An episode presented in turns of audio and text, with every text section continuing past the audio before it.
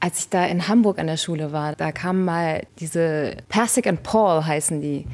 Die sind vom Broadway zu uns nach Hamburg gekommen und haben einen Workshop mit uns äh, gemacht. Und Persic and Paul kennt man durch den Film La La Land. Die haben die Musik dafür komponiert. Das war ganz lustig. Das hat sich damals dann irgendwie so ergeben, dass wir dann im Endeffekt mit denen auf der Reeperbahn feiern waren und ich denen gezeigt habe, was ein Döner ist. die wussten nicht, was ein Döner ist. Und ich habe denen gesagt, ey Leute, ihr müsst es ausprobieren. Probiert einen Döner. Im Leben nicht. Es folgt Im Leben nicht. Der ehrliche Trierer Podcast mit Christoph Jan Longen. Präsentiert vom Walderdorfs in Trier und dem Trierischen Volksfreund. Damit herzlich willkommen zu Folge 64 des Ehrlichen Trierer Podcast. Die erste Folge im Jahr 2022. Dafür noch alles Gute, solange das Jahr noch in Schnee und nicht in Staub liegt. Und in diesem Jahr hebt sich zudem der Vorhang zu einer Weltpremiere in der Europahalle in Trier. Nach fünf Jahren intensiver Arbeit und Vorbereitung freuen sich alle in der Region über die Aufführung des Theaterstücks Isabel. Letztes Jahr haben wir den Prozess der beiden Musikerinnen Ekaterina Dokschina und Maria Vicente mitverfolgt. Beide waren zu Gast im Ehrlichen Trierer Podcast und zu den Vorbereitungen zählt ja nicht nur die Idee, die Komposition der Stücke, das Schreiben der Texte, die Proben, sondern irgendwann auch die Phase des Castings. Und natürlich musste auch eine Isabel gefunden werden. Und diese Isabel treffe ich heute im Astoria am Dom Freihof als ersten Gast für dieses Jahr. Herzlich willkommen, Lisa Thom. Hi. Schön, dass du da bist. Herzlichen Glückwunsch auch zu deiner Rolle. Was hat denn da den Unterschied gemacht? Du bist ja eigentlich wohnhaft in Berlin, bisschen auch in Frankfurt. Wie kam dieses Match zustande, dass du jetzt diese Rolle bekommen hast? Genau, ich habe natürlich die letzten Jahre nicht in Trier gelebt, aber ich komme ursprünglich aus Trier und ich bin hier aufgewachsen, habe meine ganze Kindheit und Jugend hier verbracht und ja, habe schon seitdem ich wirklich ein kleines Mädchen bin, immer an verschiedenen Musical-Produktionen hier in Trier teilgenommen. Oh, was gab's da damals so? Oh, also als ich richtig jung war, da gab es in der Tufa Trier Tabaluga, Teil 1 bis 4. mit Peter Maffay dann auch, oder? Leider nicht mit Peter Maffay. Es war halt wirklich die Kinderproduktion, aber so fing alles an. Und der kleine Prinz, das Theaterstück und solche Sachen. Da hast du mitgespielt? Da habe ich mitgespielt, genau. Da war ich. Äh, die Rose. Nein, das war meine damalige beste Freundin. ich war der kleine Fuchs und auch die Schlange. Ich hatte eine Doppelrolle. Der Fuchs, der sagt doch irgendwie auch, dass man sich jemanden erst mit Zeit irgendwo das Vertrauen gewinnen muss und dass er verantwortlich ist für das, was man lieb geworden hat. Irgendwie sowas? Ja, ich glaube, so war es. Oh, das ist sehr lange her. Ich kann mich leider gar nicht mehr so genau dran erinnern, aber ich glaube, das war so ungefähr die Message. Ich habe dann, als ich dann ein bisschen älter wurde, dann auch äh, jugendliche Produktionen gemacht. Da, da habe ich zum Beispiel Hair, das Musical gemacht. Und dann später noch Fame, das Musical, was wir auch im Theater Trier aufgeführt haben. Und da hat mich nämlich die Mascha und auch der Regisseur, der Marco Kremais, die haben mich da beide gesehen und hatten mich deswegen noch so auf dem Schirm. Und so hat sich das Ganze eigentlich ergeben. Und dann sind die auf dich zugekommen, dass sie noch jemanden brauchen? Oder hast du das irgendwie auf Social Media gesehen, dass da noch jemand gesucht wird und hast gedacht, ah, ah, vielleicht bin ich das? Die sind tatsächlich auf mich zugekommen und das war eigentlich ganz lustig, weil ich da gerade ganz frisch von dieser langen Fahrradreise, die ich da hinter mir hatte. Ja, da kommen wir gleich noch drauf zu sprechen, nicht spoilern. Genau, sorry. Ich kam da gerade zurück und da habe ich die Nachricht bekommen. Da dachte ich mir, hey, I'm back, okay, alles klar, mache ich mit, klingt gut. Bevor wir auf das Stück selbst zu sprechen kommen, lass uns mal noch bei dir bleiben. Ich meine, alle Kinder malen, spielen Fußball, sind gerne im Wald oder singen oder schwimmen. Hat da jemand dein Talent so gesehen, dich entdeckt, gefördert, dass du da beigeblieben bist und dein Leben darauf ausgerichtet hast, jetzt deinen Weg zu gehen? Gibt es da so ein Schlüsselereignis neben den Aufführungen, bei denen du mitgewirkt hast, wo jemand gesagt hat, ja, das äh, Mädchen hat Talent, die muss am Ball bleiben? Ja, ich komme aus, aus einer sehr kreativen, künstlerischen Familie, wo wir alle immer zu Hause gemeinsam Musik gemacht haben und gesungen und getanzt und Moden schauen und genau, das war wirklich so der ganze Vibe in unserer Familie. Und vor allem meine Mama hat uns natürlich auch immer total darin unterstützt und uns in solche Projekte irgendwie reingebracht, uns in den Chor gesteckt, weil sie wusste, wie toll sowas sein kann. Das heißt, meine Mama hat das auf jeden Fall alles so in die Gänge gesetzt. Und dann war das tatsächlich so, dass man einfach immer mehr Projekte gemacht hat und einfach auch gemerkt hat, dass das irgendwie ganz gut ankommt, was man macht. Und Wer war denn da das Publikum, außer jetzt der familiäre Kreis? oh Gott, das waren ja immer fremde Leute, keine Ahnung, wer da im Publikum saß. Nicht irgendwie so ein Talentscout und so, der gesagt hat, oh, die Lisa, die regelt jetzt. Nee, das eigentlich gar nicht. Also schon eher auch Leute, dann doch, die man kennt, so regional und die Leute, die einem Feedback geben, die einfach auch selbst gerne singen. Ja, wirklich hier Regionalleute. Fing wirklich eher kleiner an. Dann habe ich aber auch irgendwie gemerkt, dass man wirklich immer, immer positiveres Feedback bekommt und dass sich immer neue Dinge ergeben haben. Und das erste Mal, dass ich so gemerkt habe, okay, cool, ich scheine da ja auch so wirklich ein Talent zu haben, war auch, als ich äh, dieses Stipendium erhalten hatte, um dann nach Boston zu gehen. Das war echt so eine wahnsinnig tolle Erfahrung. Da war ich, glaube ich, 16, 17. Und da war jemand aus Boston da und der hat dich dann entdeckt. Genau, das war von dem Boston Children's Theater. genau, die haben hier in, in Deutschland haben die eine Audition gemacht und da bin ich dann hingegangen, habe da vorgesungen und die waren irgendwie voll begeistert und meinen, hey, wir, wir würden uns freuen, wenn du uns zu uns nach Boston kommst und an unserem Summer Musical Workshop teilnehmen würdest. Das war eine wahnsinnige Zeit, wo wir wirklich dann auch Workshops hatten mit äh, echten Broadway-Darstellern und echt wahnsinnig spannenden Leuten. Und da fing so alles an und da habe ich dann Blut geleckt quasi und habe dann auch an dieser Musical-Inszenierung Spring Awakening teilgenommen. Das Frühlingserwachen hier von Frank Wedekind, oder? Richtig, genau. Ja, und boah, das war so eine magische Zeit und danach wusste ich, dass ich in diese Richtung gehen will, beruflich. Ah, Du hast ja auch Schule gehabt. Ich meine, so ein Stipendium geht ja jetzt mehr als nur so ein verlängertes Wochenende. Welcher Schule warst du und wie war das da? Ging das so in Ordnung seitens der Lehrerschaft, dass du das machen kannst? Ich kam ein bisschen zu spät dann. Also es ging eben über die Sommerferien. Zwei bis drei Monate war ich in Boston und dann kam ich tatsächlich einige Wochen zu spät in die Schule und ich glaube, ich war da dann in, in der Oberstufe, habe dann schon gemerkt, dass Welche Schule war das? Auguste Victoria Gymnasium hier direkt um die Ecke. genau, das war dann echt schwer, dann mit diesem Lebensgefühl dann nochmal zurück hier in den Unterricht zu gehen, muss ich ehrlich zugeben. Wurdest du da so ein bisschen ausgebremst oder wurden der Tatsachen? Wie war das für dich? Das war tatsächlich für mich, ja, genau so. Ich wurde ausgebremst und ich kam zurück. Ich war in Amerika und da war so eine wahnsinnige Energie und ich wurde auch so wertgeschätzt für das, was ich gemacht habe und auch verstanden. Und dann kam ich zurück nach Trier und saß da wieder in meinem Englisch LK. Das war wirklich wieder eine komplett andere Welt und das hat mir überhaupt nicht gut getan tatsächlich damals. Und damals habe ich ja dann auch die Entscheidung getroffen. Ich hatte dann dieses neue Stipendium von der Schule in Hamburg und dann bin ich sofort auf die Schule in Hamburg gegangen und habe deswegen auch nicht ganz die Schule fertig gemacht. Das war dann Jupp von den Enden Akademie? Genau, das war die Job van den Ende Academy in Hamburg. Academy, okay. Also du kommst dann also auf diese Job van den Enden Academy in Hamburg. Das ist so die Kaderschmiede für all diejenigen, die gerne auf der Bühne, im Theater, auf der AIDA oder zum Film wollen, Gesangskarriere machen wollen.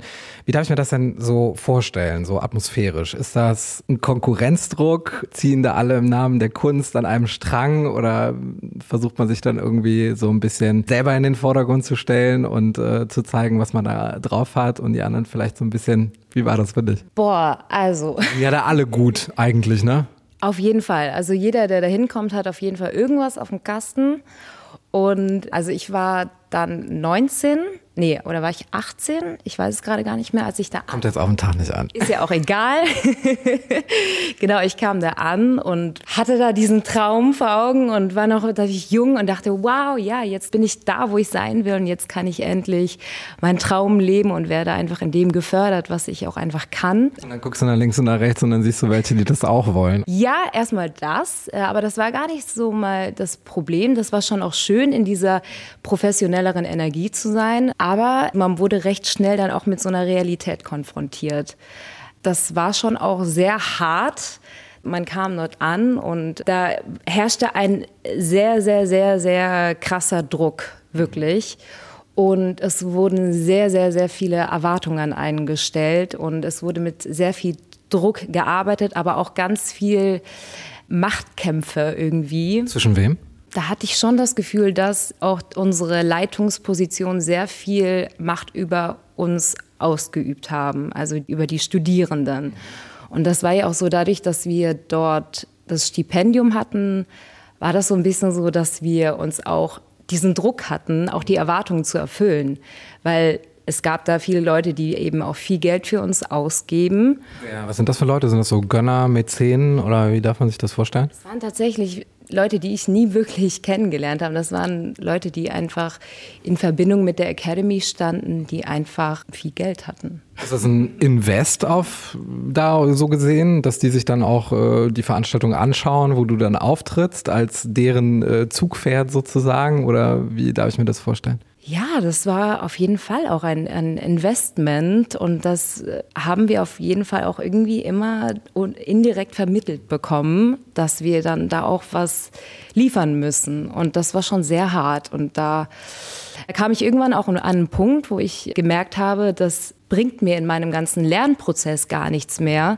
Es geht den Leuten oft auch gar nicht mehr darum, dass die uns wirklich als Künstler wachsen lassen. Produkt quasi, ne? Ja, man hat sich tatsächlich schon eher wie ein Produkt gefühlt.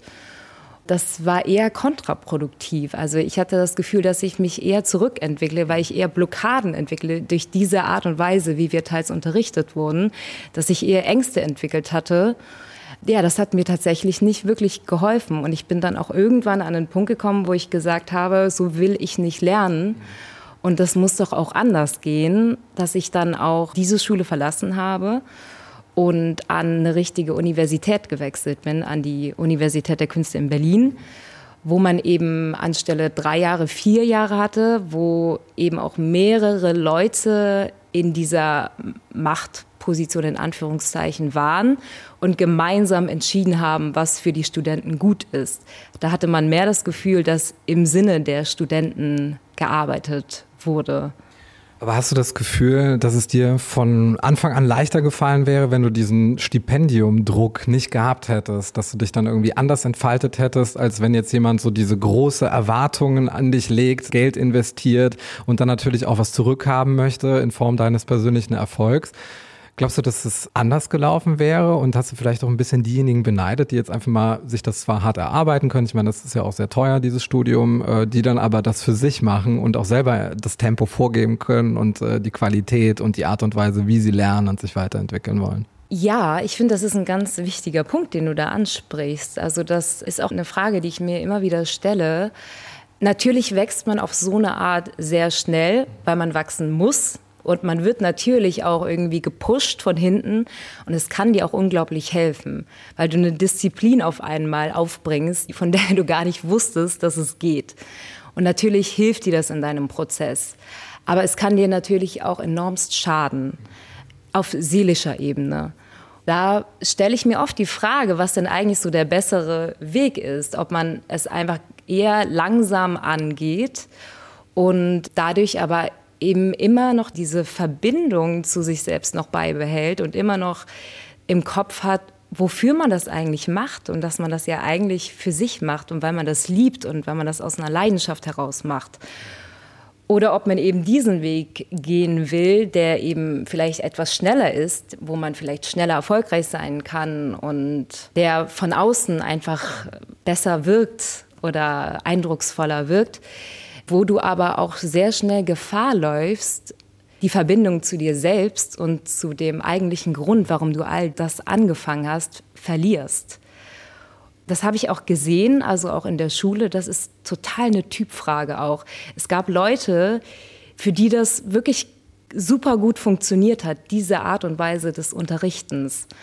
Und äh, die sind auf diese Art und Weise, also die sind voll aufgeblüht so. Und dann gibt es aber auch diesen anderen Typ Mensch und da zähle ich mich eher zu. Ich brauche eigentlich eher diese, diese ruhige und diese langsame Atmosphäre und dieses langsame Tempo. Aber dafür substanziell den einen Schritt vor den nächsten zu machen und dann nicht irgendwie äh, durchgehetzt zu werden, vermute Voll. ich mal. Voll, ja. Also ich denke auch, dass es eigentlich der viel schönere und sinnvollere Weg ist, das Ganze langsam anzugehen. Da wird ja individuell, wenn ich das jetzt so richtig verstanden habe, nicht so sehr Wert auf das eigene Entwicklungstempo gelegt, als dass du quasi dein eigenes Talent so förderst, wie es auf dich zugeschnitten ist. Weil so wirst du ja im Grunde in irgendwas gepresst und dann kannst du dich da ausprobieren, abgehakt und dann geht's weiter. Das ist wirklich so. Und das ist halt auch immer so die Frage, also vor allem bei einem künstlerischen Studium, inwiefern das dir helfen kann als Künstler. Also ich glaube, da muss man einfach wissen, und das, das weiß man aber, glaube ich, also ich wusste das noch nicht. Ich wusste halt, als ich jung war, okay, ich will was mit Musik, mit Gesang und Tanz machen. Das macht mir alles so viel Spaß und ich will auch wachsen. Was ich nicht wusste, dass man auch eben in so einer Schule lernt, auch wie man gut funktionieren kann auf dem Arbeitsmarkt. Traurig eigentlich, oder? Es ist traurig, aber es ist die Realität. Es ist wirklich so. Also es hilft einem natürlich unglaublich, um Techniken zu erlernen. Das würde man einfach sonst nicht alleine hinkriegen. Aber man muss sich irgendwann auch die Frage stellen, will ich ein Darsteller oder ein Performer sein oder will ich ein Künstler sein? Ich finde, das sind zwei ganz unterschiedliche Dinge. Es gibt ja diese Schriftsteller-Zitat, Schreiben ist keine Kunst, gelesen werden schon. Ich denke mal, dass es da auch viele Talente gibt, die jetzt zwar wirklich sehr, sehr gut sind, von denen du jetzt total begeistert gewesen bist, die jetzt dann aber auch keinen Erfolg haben. Ja, ganz klar. Also ich habe auch auf meinem Weg der letzten Jahre, ich habe so viele tolle und talentierte Menschen kennengelernt, die aber teils auch an diesem System etwas kaputt gegangen sind, sage ich mal so, oder die da Ängste entwickelt haben und die das Selbstbewusstsein auch verloren haben für das, was sie tun, obwohl die wirklich ganz besondere Begabungen haben und die sich dann auch oft zurückgezogen haben. Und ich habe mich selbst auch darin gesehen. Wie hast du das denn hinbekommen, dass du da nicht verzagt bist, sondern weiterhin an dich geglaubt hast? Hast du da einen Weg gefunden, der dir immer wieder als Kraftquelle gedient hat, dass du dich da immer wieder aufladen konntest, um weiterzumachen, um weiter zu kämpfen, auch um dich weiterzuentwickeln? Hast du da so ein Rezept gehabt? Was natürlich immer unglaublich hilft und was ich auch so richtig schön und besonders an einem Job finde, ist auch immer der Austausch, den, den man mit anderen Menschen dann immer hat. Also aber das sind ja auch deine Konkurrenten irgendwo, ne? Natürlich auch, aber teils auch nicht. Also teils Manchmal ist es natürlich so, wenn du zu, zu der gleichen Audition gehst, dann bist du Konkurrenz, ja, ganz klar. Aber oft trifft man sich ja auch einfach nur so im Privaten. Und ich finde, gerade in so Momenten, wo es einem nicht gut geht oder wo man ja vor diese Fragen gestellt wird oder vor einfach, ja, wo man da auch mal gescheitert ist, entstehen dann diese ganz besonderen Gespräche auch dass man auch mal ehrlich zueinander ist, dass, dass man eben auch mal über, über die Schattenseiten spricht und dass man über Unsicherheiten auch mal spricht. Und wenn es halt immer nur gut läuft, dann muss man sich all diesen Themen gar nicht stellen. Aber, und das finde ich eigentlich toll, da, dass man wirklich gerade durch die unangenehmen Momente, die man erfahren muss, auch in einem Job, auch wenn man mal scheitert, weil Scheitern gehört auch dazu, zu diesem Weg. Und das ist natürlich auch eines der wichtigsten Dinge, um auch wachsen zu können. Das muss, da musst du durch. Aber weil gerade in diesen Momenten kriegst du auch wieder die Verbindung zu dir selbst bist auch wieder diese, dieser ehrliche, echte Mensch und lässt vielleicht auch einfach mal dein Ego los und kannst auch mit anderen Menschen wieder in Verbindung treten und dich einfach über all diese Dinge austauschen. Und sowas gibt einem unglaublich viel Kraft auf dem Weg. Ich versuche immer wieder auch andere Dinge zu machen. Also das, das habe ich eben auch gemerkt, dass es mir nicht reicht, dass mein Leben immer nur um den Job geht. Was machst du da als Ausgleich? Äh, zum Beispiel schreibe ich auch eigene Musik. Also ich, ich schreibe auch eigene Songs und das würde ich tatsächlich auch jetzt in Zukunft mehr den Fokus darauf setzen, dass ich mehr auch es schaffe, wieder meine eigene Stimme sprechen zu lassen, auch in meiner Musik. Das ist eine Sache. Dann schreibe ich viel Tagebuch auch, um, um viele Dinge zu verarbeiten und Bücher lesen, die überhaupt nichts mit dieser ganzen Welt zu tun haben Oder zum Beispiel eben ganz groß diese Fahrradreise. Auf die wir gleich noch zu sprechen kommen, genau. Richtig, genau. Kommen wir jetzt zu den Fragen aus der Im Leben nicht Community. Susanne stellt da so ein bisschen das Verhältnis zwischen dir und dem Publikum und der Bühne in den äh, Vordergrund. Deine drei Tipps im Umgang mit äh, Lampenfieber. Oh, okay. Okay, also. Erstmal ist es ganz, ganz, ganz wichtig, äh, sich darüber bewusst zu machen, dass alle Leute um einen herum, das sind auch alles nur Menschen. So, und es ist immer wichtig, einfach man selbst zu sein, auch wenn man irgendwie einen besonderen Auftritt hat. Aber wenn du du selbst bist, dann ist das immer richtig. Das ist so meine Überzeugung und das gibt mir auch eine Ruhe und ein Selbstbewusstsein. Wenn ich so bin, wie ich bin und einfach das bin, dann ist das in Ordnung. Das hilft. Aber natürlich, also bevor ich einen Auftritt habe, mache ich ganz viele Sachen, um in diese Ruhe zu kommen. Was denn für Sachen? Ich habe ein Gesangs-Warm-up, was aber nicht nur dem Zwecke dient, dass meine Stimme warm wird, sondern es, es hilft mir auch einfach, um in so eine Zone zu kommen. In dein Zentrum sozusagen. Ja, in mein Zentrum zu kommen. Ich finde, das hilft unglaublich und dann natürlich auch bei sich zu bleiben, wenn man einen Auftritt hat und versuchen ruhig zu atmen, versuchen ruhig zu atmen und bei sich zu sein und auch einfach fokussiert zu sein, das hilft. Und ich achte auch immer darauf, vor Auftritten nicht zu viel mit anderen Leuten zu reden. Einfach die Frage gewesen. Gibt es da solche, die dann Entspannung geben und welche, die dann nerven? Oder? Ja, voll. Es gibt Leute, die in so Momenten einfach die ganze Zeit am Plappern sind. Hier suchst du dein Zentrum und äh, wird hier vom Wochenende erzählt. Ja, genau. Das sind aber auch natürlich unterschiedliche Typen. Also ich bin halt jemand, der dann eher zur Ruhe kommen muss. Ich muss bei mir bleiben, atmen, am besten noch eine Yoga-Session. Also nicht so permanentes Abklatschen da irgendwie vorher, sich gegenseitig da irgendwie nochmal auf die Schulter klopfen und so, ne? Lieber nicht. Das ist eher nicht so mein, mein Weg. Ja. Der Respekt vor dem Auftritt, äh, dass du das quasi auch nutzt als Geschenk, um da vielleicht besser performen zu können? Tatsächlich schon. Also dieses, das ist wirklich dieser Adrenalinausstoß, der ja dann auch automatisch kommt, wenn man diese Anspannung hat. Kennst du bestimmt auch, ne? Nee. Ja, kennst du nicht? Doch, vor jeder Folge hier äh, Ja, unbedingt, ja. Das hilft dir, um total fokussiert zu sein und um dich wirklich komplett auf das Gefühl und auf diesen Moment einzulassen. Und das ist so wichtig.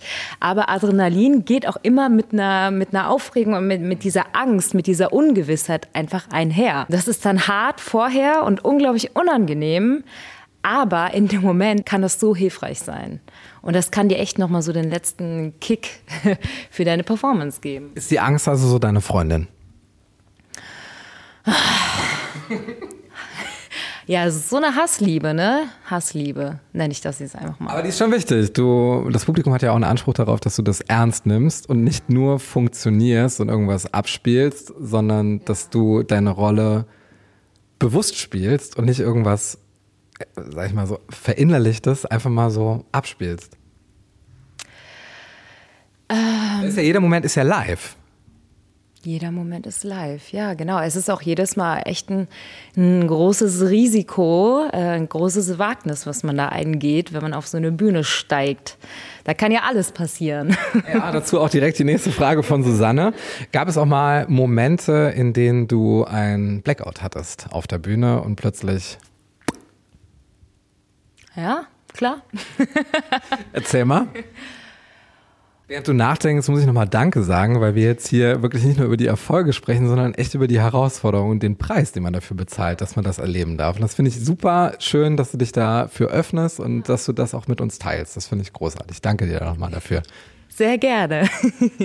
Nein, das ist mir persönlich auch immer sehr wichtig, auch darüber zu reden, weil vor allem jetzt, um das nochmal hier den, den Bezug zu dem Isabel-Musical zu ziehen, da geht es ja auch darum, die, diesen Traum zu verfolgen und den Herzensweg einzuschlagen. Und ich, ich finde, das ist natürlich auch so eine wichtige Message, dass man einen Traum hat. Es ist sehr wichtig zu träumen im Leben. Aber was ich eben auch selbst erfahren habe, es ist auch wichtig, real zu bleiben. Und Blackout zu haben. Ein, Blackout zu haben. Du willst wieder auf diesen Blackout zurück, ne?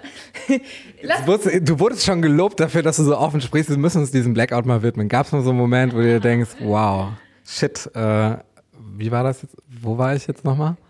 Ja, gab, gab es immer wieder, aber tatsächlich, also es, es ist auf jeden Fall schon oft passiert, Pannen auf der Bühne, Blackouts, Text vergessen, aber irgendwie, und da, da hilft natürlich auch wieder das Adrenalin, findest du immer einen Weg, irgendwie das ganze Ding zu, keine Ahnung, darüber zu springen. Und ja, also auch wenn es dann unangenehm ist in dem Moment, äh, du versuchst es irgendwie in dem Moment zu überspielen und du kommst auch irgendwie immer wieder rein. Also es ist nicht so, dass du ein Blackout hast und dann auf einmal alles nur noch schwarz ist und die ganze Show jetzt äh, abgebrochen werden muss.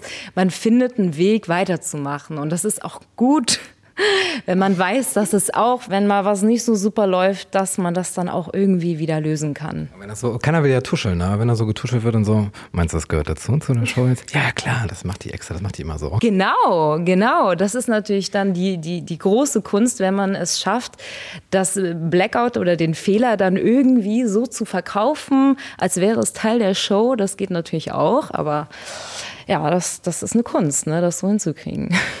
Es gibt ja diese Pianisten, die dann so perfektionistisch sind und sich darüber ärgern, dass sie sich an einer Stelle fast verspielt hätten. Ja, und das, weißt du. Hat keiner gemerkt, so, ne? Aber ja, ich finde, also ich habe das ja auch selbst bei mir beobachtet, wie schnell man da reinrutscht. Also vor allem, wenn du so viele Jahre natürlich auch in der Schule, das ist, das ist so das Ding, du lernst ja professionell zu sein. Und der Weg ist natürlich, dass du versuchst, alle deine Schwächen quasi zu entfernen. Das heißt, du versuchst immer besser zu werden, immer professioneller. Und dein Fokus ist immer auf den Dingen, die da noch fehlen. Und ich finde, das ist ganz gefährlich für diesen Prozess. Man wird so übertrieben perfektionistisch, dass man einfach vollkommen verkopft an das ganze Ding dran geht. Also mir ging es dann auch so, dass ich nach dem Studium brauchte ich auch erstmal wieder so ein bisschen Abstand von allem, um auch wieder den Spaß an der Sache zu finden. Weil man wird so verkopft und es ist aber eigentlich, es geht bei einer Performance nicht darum, dass, dass das alles perfekt ist, was man macht. Und das ist so wichtig. Das Allerwichtigste ist, dass du mit vollem Herzen dabei bist und dass du weißt, was du, was du dem Publikum mitgeben willst, was du da gerade für eine Aussage triffst. Das ist, sollte immer das Allerwichtigste sein. Es geht nicht um Perfektion. Wie groß ist denn die Schnittmenge zwischen Professionalität und du selbst sein? Ich würde es mal so sagen. Ich glaube, dass, dass, dass die Leute, die wirklich dann richtig professionell meiner Meinung nach sind und die vielleicht dann auch schon richtig erfolgreich und schon fest im, im Job stehen, dass die dann eigentlich wieder ziemlich nah bei sich sein können. Das ist jetzt mal so meine Traumvorstellung. Wie ist denn bei dir? ich versuche eigentlich wirklich immer einfach ehrlich zu sein. Das merkst du ja auch bei dem Gespräch gerade. Ich versuche eigentlich immer ehrlich zu sein und ich meiner Meinung nach macht das jemand aus, der dann auch richtig professionell ist, dass der einfach auch, dass du mit dem auf einer ganz, ganz normalen Ebene auch dich unterhalten kannst und dass man nicht immer nur so einen auf, ich habe alles unter Kontrolle macht, dass man eben auch zu den Unsicherheiten steht und auch eben auch diese Menschlichkeit auch zulässt, weil wir, wir stellen ja auf der Bühne Menschen dar, wir stellen ja keine Roboter oder was weiß ich da. Wir sind eben nicht perfekt, wir sind Menschen auf der Bühne und wir haben unsere Fehler, wir haben unsere Schwächen, wir haben unsere Zweifel und das sollte einfach Teil des Künstlers sein. Ja, die erste Reihe wird immer nass, ne? Auch, ja, das, das passiert auch.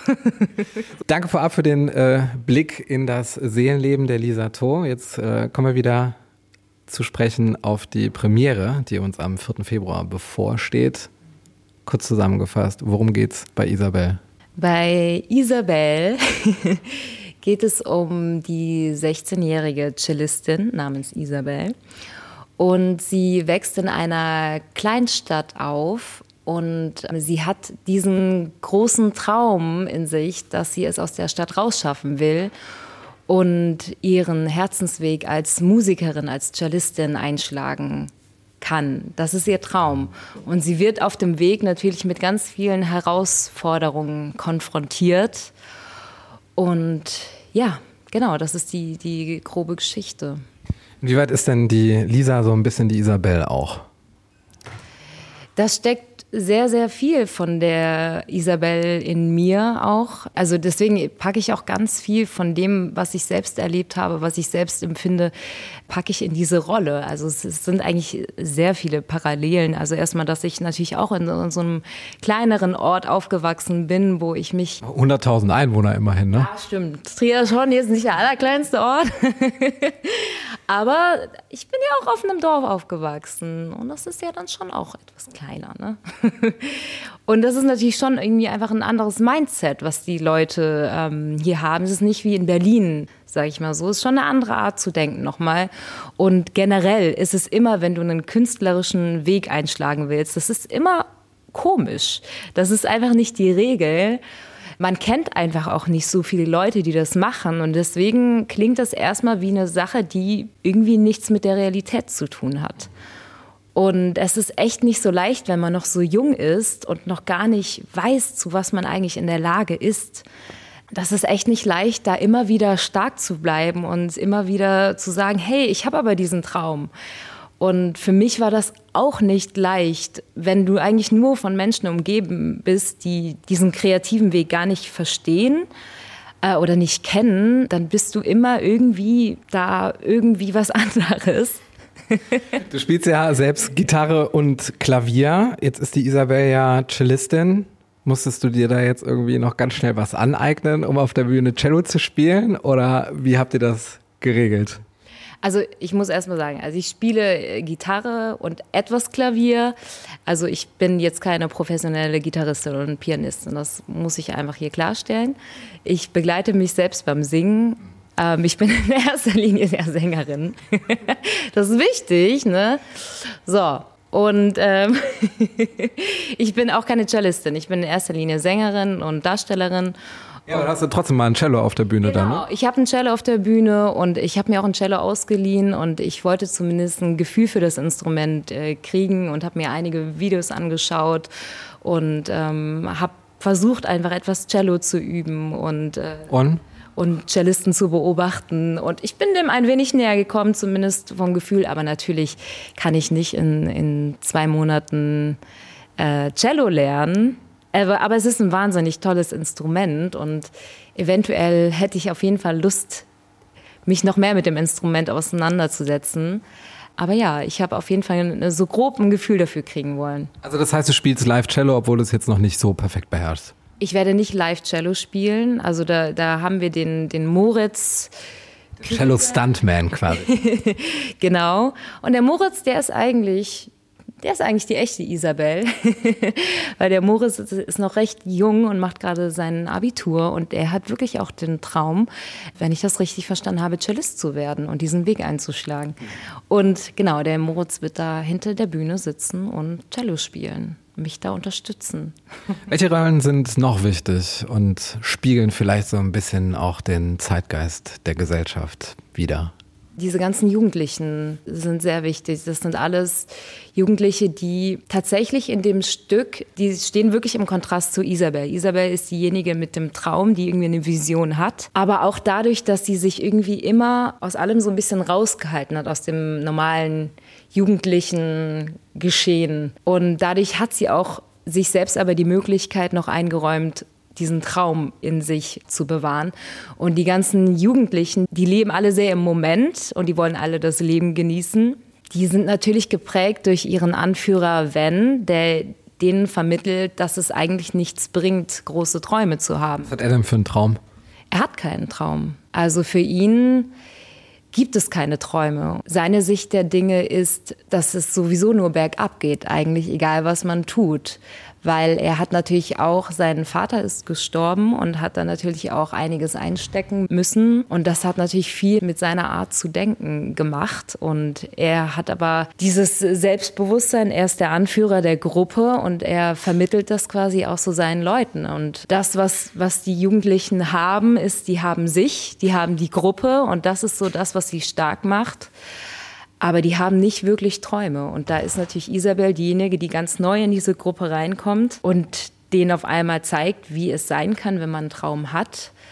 das ist äh, ganz spannend. So, jetzt noch nicht die Geschichte auserzählen, ne, damit äh, die Menschen noch ein bisschen eine Erwartungshaltung haben für den 4. Februar. Ganz so ein bisschen infrastrukturell, wie viele äh, Rollen gibt's da insgesamt? Wie viele Menschen wirken da mit bei dem Stück? Unser Ensemble sind circa zehn Leute, dann haben wir noch einen Chor, das sind nochmal 20 Leute, dann haben wir noch Tänzerinnen, das sind glaube ich auch nochmal so 20 Leute. Das heißt insgesamt so 50 Leute auf der Bühne wird man sehen. Und eine Mischung, ganz, ganz querbeet, teils professionelle Leute, teils komplett Leute, die es noch nie gemacht haben und Leute, die das manchmal so in der Freizeit machen. Also wirklich eine Mischung aus allem und auch alterstechnisch geht es so von, ich glaube, von, von 12 bis 35, so die, die Spanne. Genau. Ja, das ist schon mal nichts mehr für mich so, aber. Ähm gerade noch so, kannst auch noch. Ja, leider nicht, leider, leider nicht mehr so ganz. Jetzt äh, sind die Zeiten ja ein bisschen schwierig äh, seit so zwei Jahren, ohne die Dinge jetzt beim Namen zu nennen. Wie war denn da die Stimmung am Set? Konntet ihr da überhaupt alle immer zusammen proben oder wie habt ihr das geregelt? Bei uns ist es jetzt wirklich so, dass wir seit Januar haben wir wirklich jetzt regelmäßig Proben.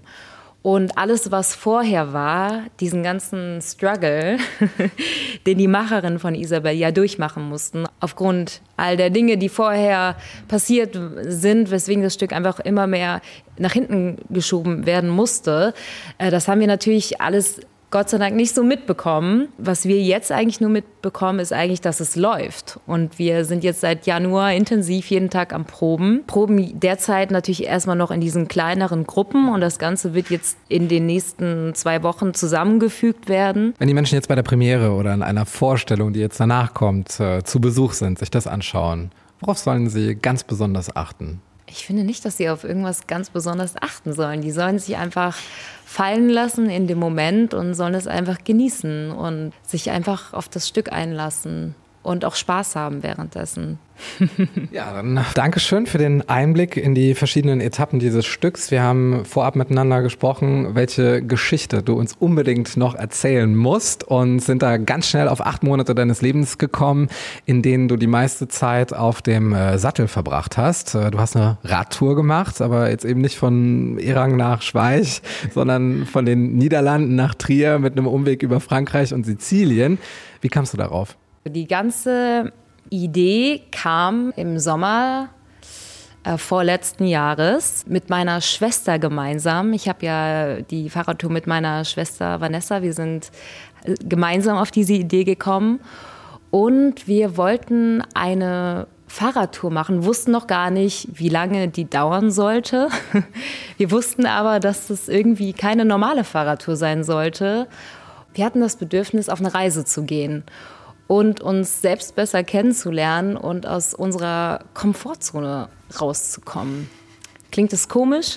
Ja, ist so krass. ist so wie acht, äh, ich gehe mal kurz Zigaretten holen und ähm, so zwei Jahre später komme ich dann zurück mit so einem Bart und grauen Haaren und so. Aber also man fährt ja irgendwie mal los. So. Ihr seid ja dann auch irgendwann gestartet.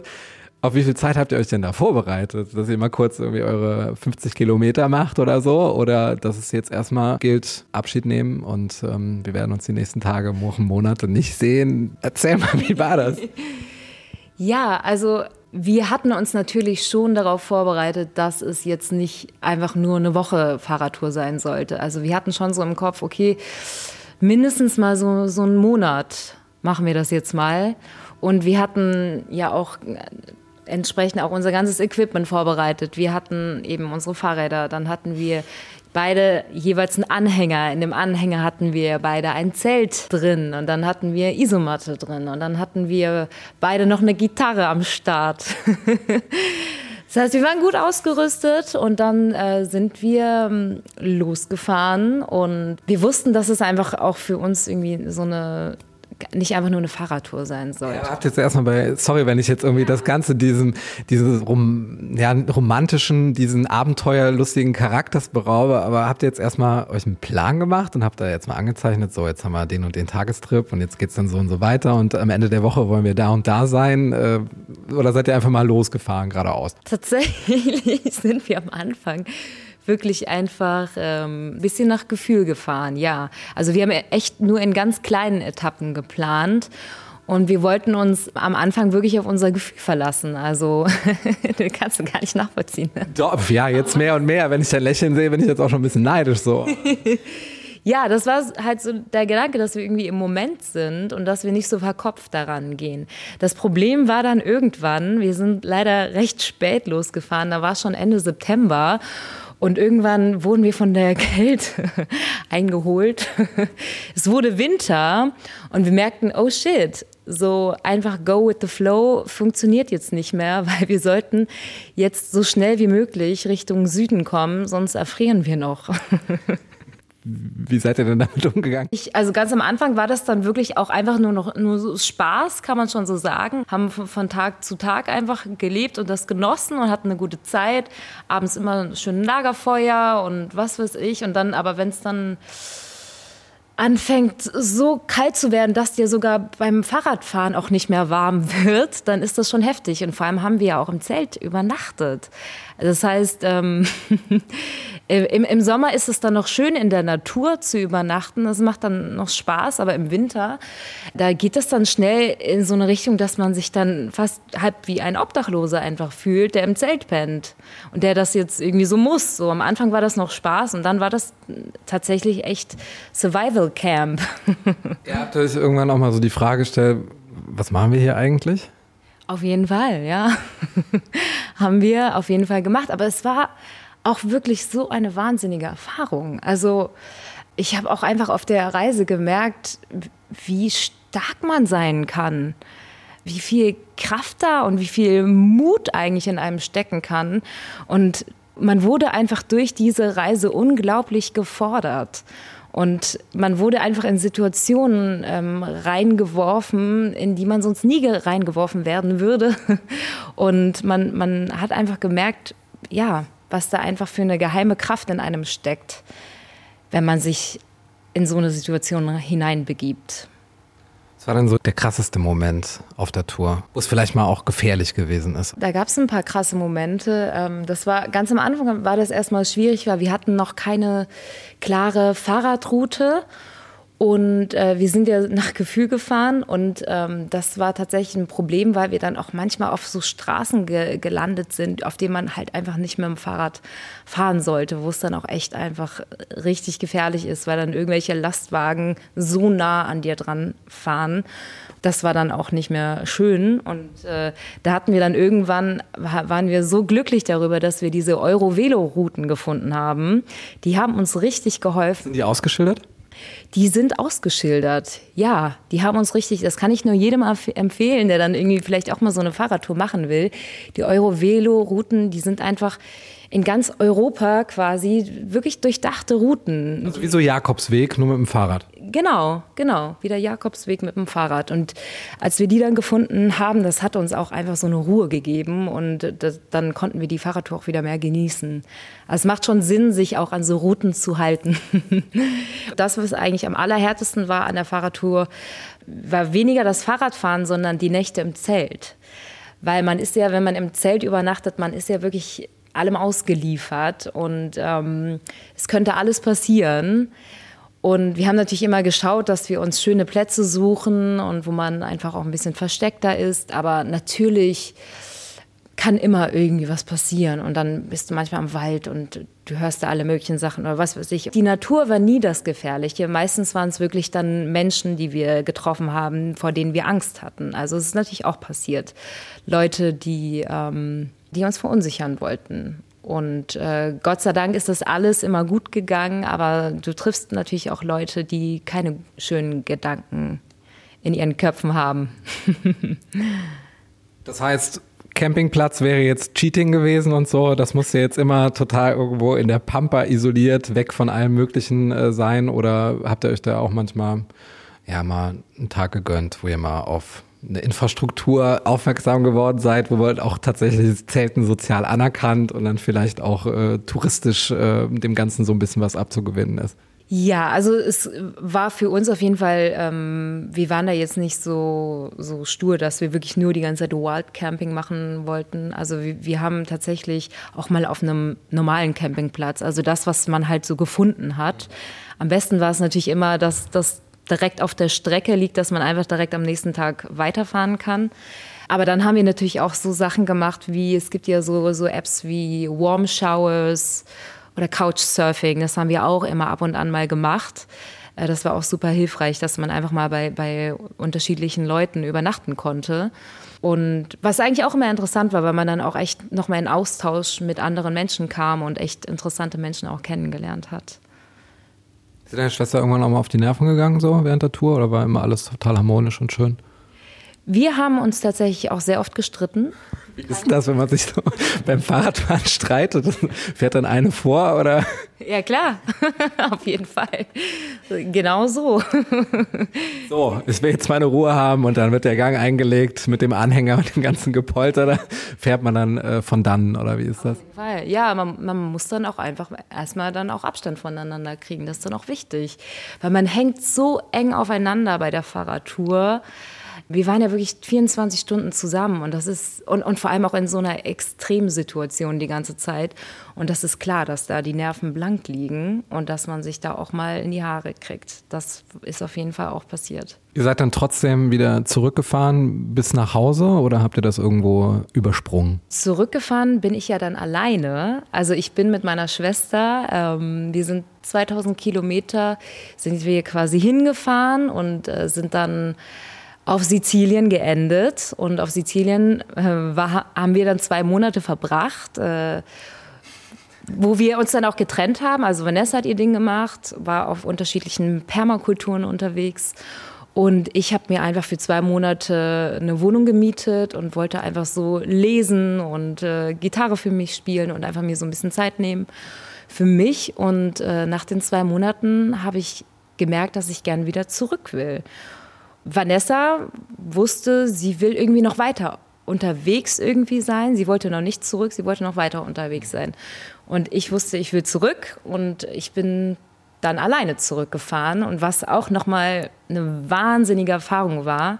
Es war schon eine wahnsinnige Erfahrung, das mit meiner Schwester zu machen, aber das nochmal alleine zu machen, das war unglaublich. Ich habe mich da nochmal auf eine ganz neue Art und Weise auch selbst kennengelernt. Das heißt, es gab auch Tage, mit, wo du mit niemandem gesprochen hast? Ja, ja, voll, ja. Wie oft hat's, muss auch mal was Triviales fragen, hast du mal einen Platten gehabt so? genau. Genau, auf, auf der Hinfahrt ähm, hatten wir richtig viele Platten. Wir hatten so viele Platten, weil wir auch die ganze Zeit auf so komischen Wegen gelandet sind, auf denen man nicht Fahrrad fahren sollte. Deswegen auf der Hinfahrt ja und auf der Rückfahrt hatte ich nur einen, weil ich gelernt hatte. ich hatte nur, einen Platten, ja. Nächste Community-Frage von Michael Hartwig. Da geht es um Qualität. Äh, ist Deutschland im Vergleich wirklich sehr Fahrradfahrer-unfreundlich im internationalen Fahrradwegegeschäft? Ich habe eigentlich die Erfahrung gemacht, dass man äh, gerade in Deutschland sehr gut Fahrrad fahren kann. Also dass Deutschland eigentlich sehr, sehr schöne Fahrradrouten hatte. Ja. Was wären denn die Top 3 der schönsten und besten Radwege in Europa? Ich muss gerade an, an die Schweiz denken. In der Schweiz, das waren auch, also ich hatte total Angst vor der Schweiz, weil man irgendwie von diesen ganzen Bergen und so gehört hatte. Aber ich muss sagen, die Fahrradrouten waren echt super. Also, aber natürlich diese, diese hohen Berge, das, da, da bin ich auch eine Strecke mit dem Zug gefahren, weil das hätte ich nicht geschafft mit meinem Anhänger.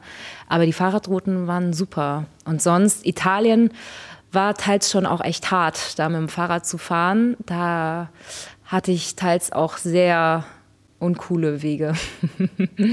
Frage von Julia Olk. Was war dein größtes Learning auf deiner Radtour? Ähm, tatsächlich, dass man alles schaffen kann, wenn man in kleinen Schritten arbeitet und vorangeht.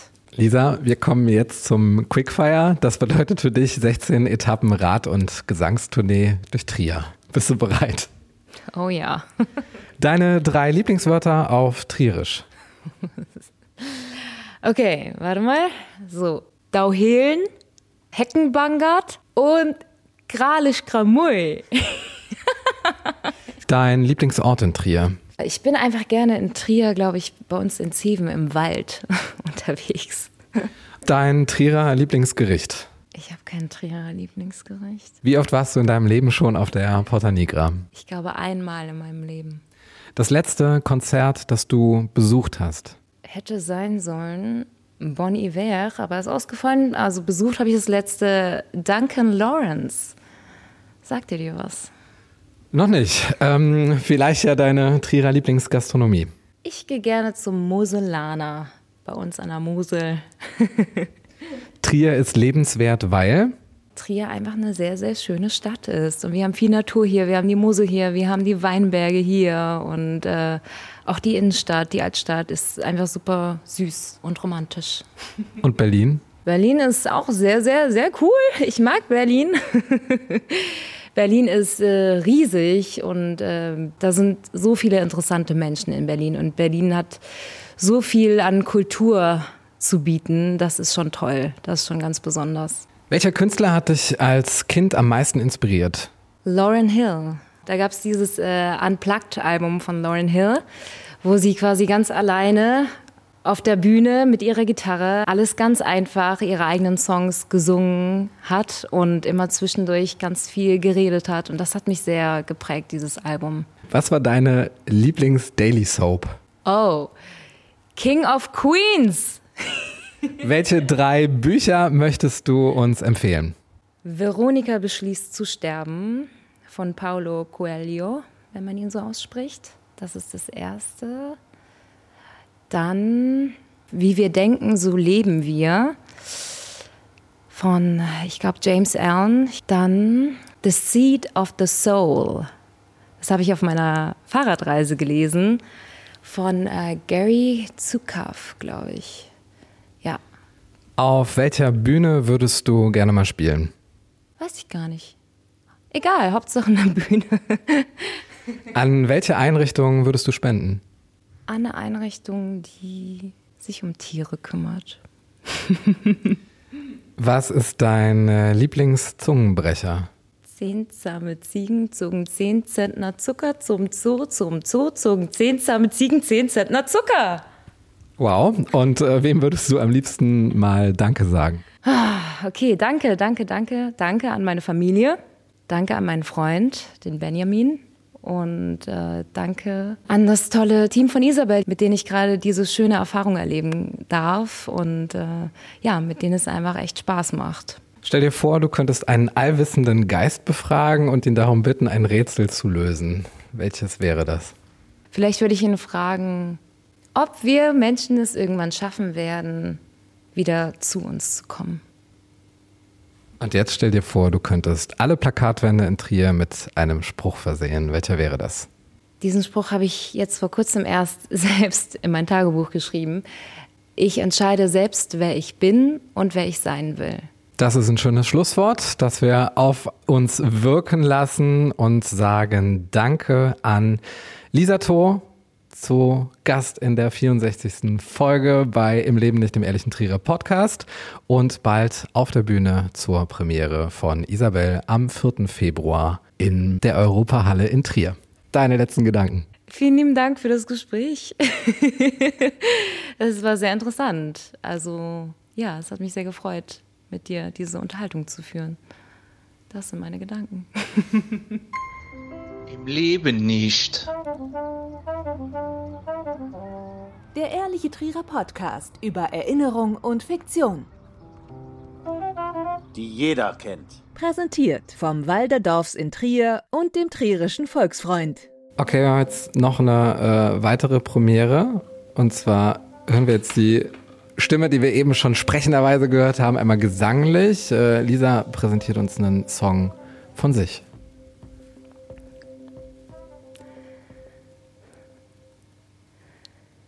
We're watching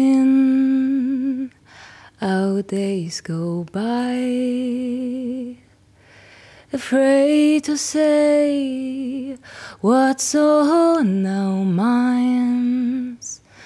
We're craving for endless highs, and yet we seek for silence in life.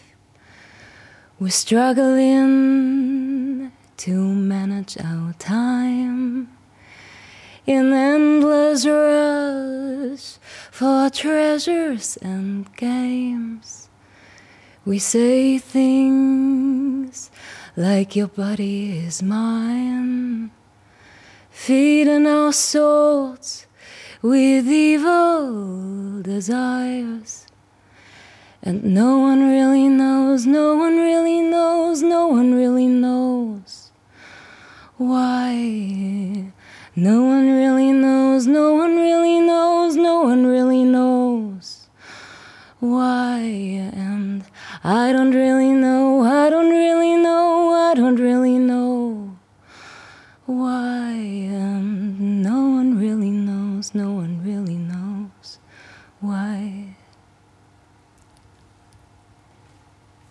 kann gerne noch weitermachen. Es gibt noch Strophe 2. Das hast du geschrieben alles so. Ja. Ey, das ist stark. Oh, danke. Ey, das, also, Wie war das? schade, dass ich nicht gefilmt habe, parallel. Ja, das ist mein eigener Song. Ich, äh. So.